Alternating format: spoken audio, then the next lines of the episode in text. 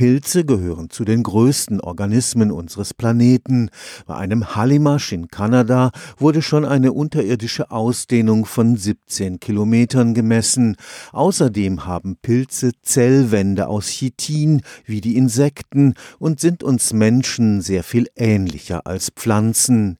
Jetzt ist es einem Forscherteam am Karlsruher Institut für Technologie gelungen, das Geheimnis ihrer ungebremsten Wachstumsfähigkeit zu entschlüsseln. Schlüsseln ohne Pilze mit ihren oft über Kilometer ausgedehnten unterirdischen Pilzgeflechten könnten viele Pflanzen gar nicht wachsen. Das, was man auf dem Boden sammelt, die Fruchtkörper, das ist das eine, aber das eigentliche Leben der Pilze spielt sich unter der Oberfläche ab. Gerade die Speisepilze leben nicht alleine im Boden, sondern die sind noch vergesellschaftet mit unseren Bäumen, mit den Waldbäumen. Und da sagt man, dass auf einen Meter Wurzel ungefähr ein Kilometer Pilzmyzel kommt. Also ein Kilometer Pilzmyzel steht in Verbindung mit dem Baum und ernährt letztlich den Baum oder ersetzt einen Teil der Wurzel. Professor Reinhard Fischer forscht am Institut für angewandte Biowissenschaften.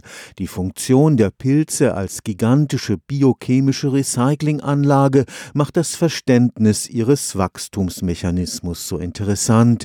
Dabei bedient sich sein Forscherteam einer relativ kleinen Pilzart als Modellorganismus. Aspergillus nidulans, der Gießkannenschimmel, der überall vorkommt in der Natur, vor allem in Komposthaufen, der liebt es etwas wärmer. Der wird seit vielen Jahrzehnten in der Grundlagenforschung eingesetzt. Der hat aber ansonsten keine industrielle Bedeutung oder ist auch kein pathogener Organismus, also wirklich für die Arbeit im Labor sozusagen im Alltag sehr gut geeignet. Dem Schimmelpilz haben die Forscher fluoreszierende Proteine eingebaut und ihm dann im Dunkeln beim Wachsen zugeschaut. Und das passiert nicht durch Zellteilung, sondern durch Verlängerung. Die Hyphenzellen, diese mikroskopischen Einheiten der Pilze, die Hyphenzellen, die verlängern sich immer an der Spitze. Das ist anders als bei anderen Zellen, die einfach größer werden, rundum größer werden und dann sich in der Mitte teilen. Diese Pilze, die kann man sich im Prinzip wie ein langes Rohr vorstellen und das Rohr wird immer an der Spitze verlängert. Hat man erst einmal verstanden, wie die Pilze wachsen, können viele biochemische Prozesse optimiert werden. Wir benutzen Pilze auch in der Biotechnologie, um zum Beispiel Enzyme herzustellen. Enzyme, die man dann in der Waschmittelindustrie einsetzt, Enzyme, die man beim Brotbacken einsetzt. Und diese Enzyme, die werden auf dem gleichen Wege nach außen abgegeben geben wie die Enzyme, die man zum Wachstum braucht. Das heißt, wenn ich die Maschinerie sehr gut verstehe, wie solche Proteine nach außen abgegeben werden, kann ich eben diese biotechnologische Anwendung verbessern. Ein ganz wichtiger Anwendungsbereich sind auch die Antibiotika. Diese Antibiotika werden eben durch Pilze produziert und da versucht man zu verstehen, wie das funktioniert und man versucht vor allem neue Antibiotika zu isolieren, um eben gegen resistente Bakterien vorgehen zu können. Es sind auch viele andere pharmakologisch wirksame Substanzen, die durch Pilze produziert werden, vom